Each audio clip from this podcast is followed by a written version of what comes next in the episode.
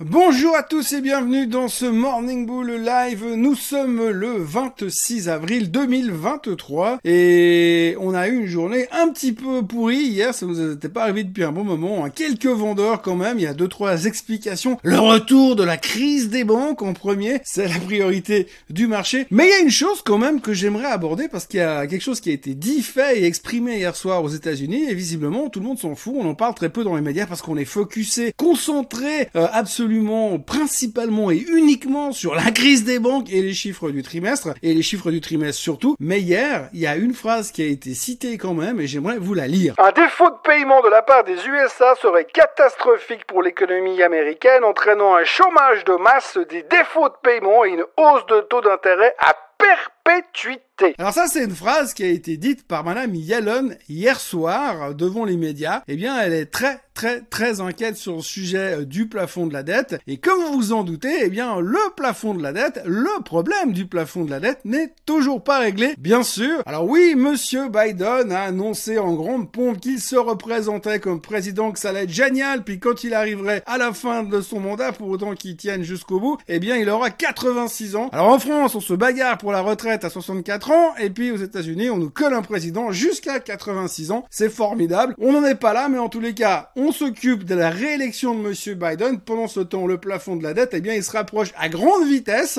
et on n'a toujours pas de solution. Un défaut de paiement de la part des USA serait catastrophique pour l'économie américaine, entraînant un chômage de masse, des défauts de paiement et une hausse de taux d'intérêt à perpétuité.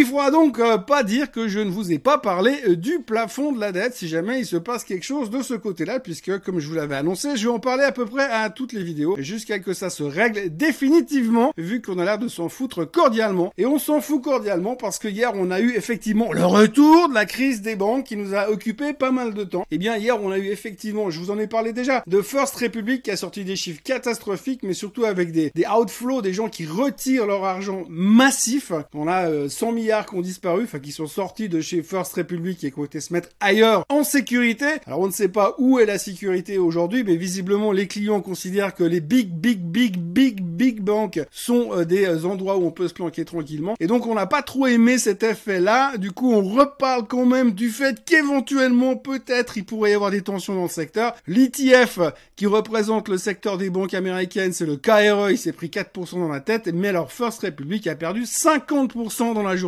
ça n'augure rien de bon et ça ressemble quand même un tout petit peu à une éventuelle peut-être faillite de plus dans le secteur, ce qui nous arrangerait que moyennement. Donc on a un petit peu fini la journée en se posant beaucoup de questions encore une fois sur le secteur des banques et c'est vraiment des interrogations dont on se serait bien passé hier soir. Autre sujet, comme vous le savez, on a décidé d'un commun accord de mettre de côté tout ce qui était discussion par rapport au taux d'intérêt et à la réunion de la fête de la semaine prochaine. Pour l'instant, on n'en parle pas trop, on se dit oui, l'inflation devrait être sous contrôle, on va attendre quand même le PCE de vendredi, mais on n'en parle pas trop pour l'instant. On va voir ce qui va se passer, mais si tout va bien, dans le meilleur des mondes, il est probable que la Fed commence à arrêter de monter les taux et que ça pourrait être la dernière hausse des taux mercredi prochain, et puis que potentiellement après ils vont commencer à pivoter. Alors pour l'instant, c'est que des rumeurs et des suppositions, on n'en sait strictement rien, mais on a décidé de ne pas en parler. Alors on n'en parle pas. Par contre, ce dont on parle, c'est effectivement tout ce qu'on regarde à côté au niveau des résultats. Parce que la grande question que l'on se pose aujourd'hui, c'est est-ce que les résultats sont mauvais? Euh, Est-ce que les, les sociétés ont complètement foiré leur trimestre ou est-ce qu'il y a encore de l'espoir quelque part? Alors hier, on a eu deux trois indications. On a eu par exemple Pepsi qui a sorti des bons chiffres, rien à dire. Il y a eu McDo qui a sorti des bons chiffres, mais avec quand même des commentaires relativement prudents. Le titre ne faisait pas grand-chose. Alors McDo, c'est assez intéressant. McDo, vous connaissez tout ce que c'est, bien sûr, et c'est quand même une boîte assez fantastique parce qu'on se dit toujours, c'est un bon indicateur économique. Si les gens vont beaucoup au restaurant, eh bien ça veut dire que ça va plutôt pas mal. Pour autant qu'on puisse comparer McDonald's à un restaurant. C'est pas très bon. Hein. C'est même très mauvais. Toujours est-il que quand on dit les gens vont beaucoup au restaurant, c'est une bonne nouvelle. Alors quand McDonald's sort des bons chiffres, c'est plutôt une bonne nouvelle. Quand ils vous disent on est plutôt prudent, c'est pas terrible. Mais en même temps, si les gens n'ont plus que McDonald's pour aller au restaurant, ça veut pas non plus dire que ça va super bien dans l'économie américaine. Ça, on peut se poser la question. Mais au moins, McDo n'a rien fait hier. Après, on a eu 3M. 3M a annoncé un ralentissement massif dans toutes ses divisions, globalement, dans toutes les divisions consommateurs.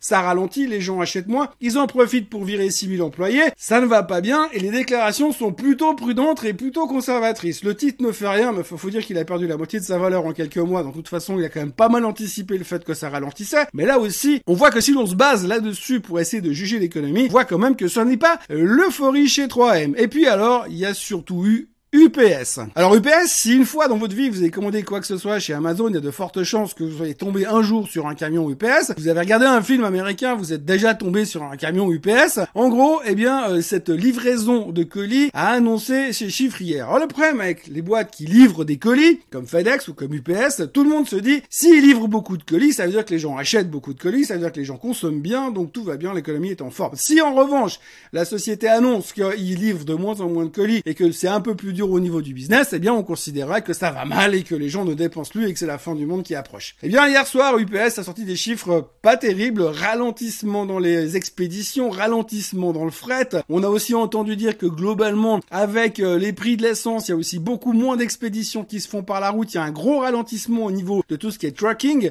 donc le transport par camion. Résultat, mauvais chiffres, mauvaise perspective.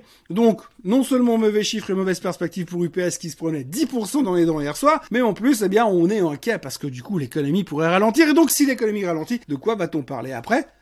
Récession Donc voilà, in fine, on terminait la journée un petit peu euh, inquiet parce que finalement on avait une baisse de 2% sur le Nasdaq qui nous est pas arrivé depuis un bon moment. On avait une baisse de plus de 1,5% sur le S&P, ce qui n'était pas arrivé depuis un moment. Je vous disais l'autre jour qu'on était coincé dans notre range. Pour l'instant, on est loin de sortir par le haut pour le moment. En tous les cas, la bonne nouvelle dans tout ça, c'est que ça ne s'arrête pas là parce que hier soir après la clôture, les GAFAM ont commencé à nous sauver la vie. Oui, donc hier soir après la clôture, Microsoft a publié ses résultats, Google également, et ça nous a mis un peu de baume sur le cœur et nous a fait un tout petit peu oublier la crise des banques et les angoisses sur la récession. Et donc, du coup, tout va bien dans le meilleur des mondes puisqu'on savait quand même qu'une grande partie de la hausse du marché depuis le mois de janvier s'est fait grâce à des boîtes comme Microsoft, comme Google, comme Apple, comme Amazon. Et là, on a eu la confirmation que c'était pas pour de faux. Les chiffres de Microsoft étaient excellents, meilleurs que les attentes en tous les cas. Quand je dis excellent, faut relativiser parce que si vous comparez les attentes et les performances du titre, c'est bon. Si vous comparez le trimestre, le même trimestre de 2022, c'est pas terrible. Mais pour l'instant, on s'en fout, on sait que l'économie ralentit, ce qui nous intéresse, c'est qu'on fasse mieux que les attentes parce qu'on est quand même dans un marché un tout petit peu psychologique. Néanmoins, un truc qui nous inquiétait chez Microsoft depuis quelques temps, c'était le ralentissement du business du cloud.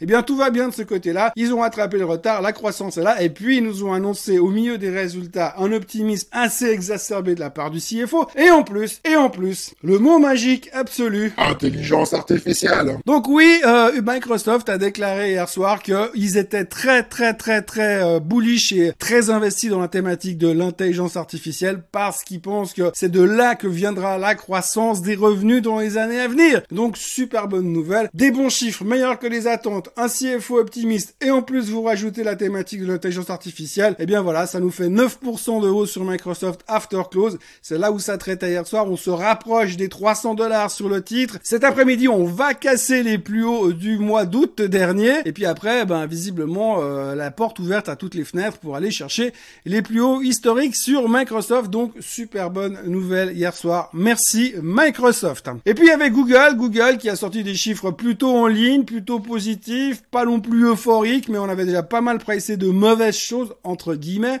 euh, sur Google. Mais néanmoins ça a été relativement bien pris. Le titre traitait légèrement en hausse after close, mais surtout ils ont annoncé un nouveau plan de rachat d'actions de 70 milliards de dollars qui devrait offrir un tout petit au titre ces prochains mois et ces prochaines semaines. Là-dessus, vous rajoutez les chiffres de Texas Instruments qui étaient bons, le titre était en hausse, et de Visa qui était bon, le titre était en hausse également. Donc globalement, on a eu une journée un petit peu merdique à cause de la crise des banques et de la peur de la récession. Et puis derrière, on a eu des bonnes nouvelles parce que les GAFAM vont bien. Donc on est in love avec la tech, on est un peu moins in love avec le reste, mais en tout cas pour l'instant, c'est la tech qui nous sauve les fesses puisque ce matin, les futurs sont déjà en hausse de 0,5% à cause de Microsoft.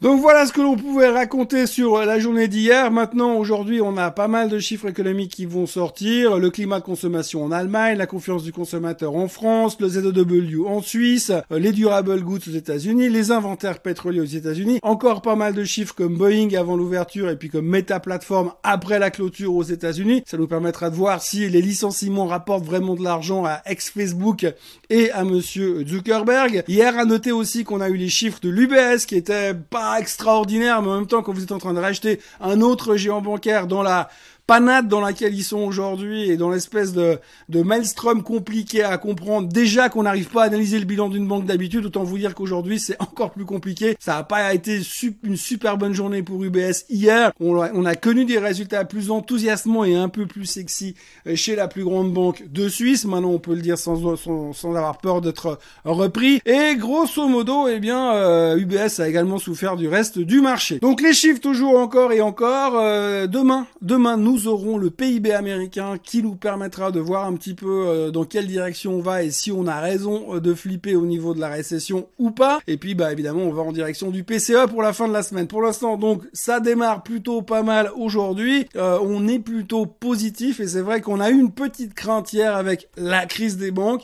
Ça a l'air d'être pour l'instant résolu pourvu que ça dure, mais il faudra faire très très attention ces prochains temps avec ce genre de nouvelles parce qu'on voit que bon, pour l'instant, First Republic n'est pas en faillite, mais on sent quand même, et si on lit un petit peu les médias de la région là-bas, on a l'impression que ça a remis un petit coup de stress à Washington. Alors il faudra voir ce que la Fed sera capable de faire. La Fed qui est déjà bien occupée à préparer son meeting de la semaine prochaine, donc on ne sait pas s'ils auront le temps de faire quelque chose avant ce week-end ou s'il faudra euh, en reparler après le meeting de la Fed. Mais de toute façon, c'est un sujet qui sera certainement abordé dans le discours de Monsieur Powell mercredi soir prochain. Voilà, de mon côté, je vous remercie euh, d'avoir été là encore une fois avec moi. N'oubliez pas de vous abonner à la chaîne Suisse Côte en français. Euh, n'oubliez pas de liker cette vidéo et n'oubliez pas de revenir euh, demain. J'ai laissé encore le maillot parce que bah, il va falloir encore faire le septième match, bien sûr. En tous les cas, passez une excellente journée et on se voit demain. Bye bye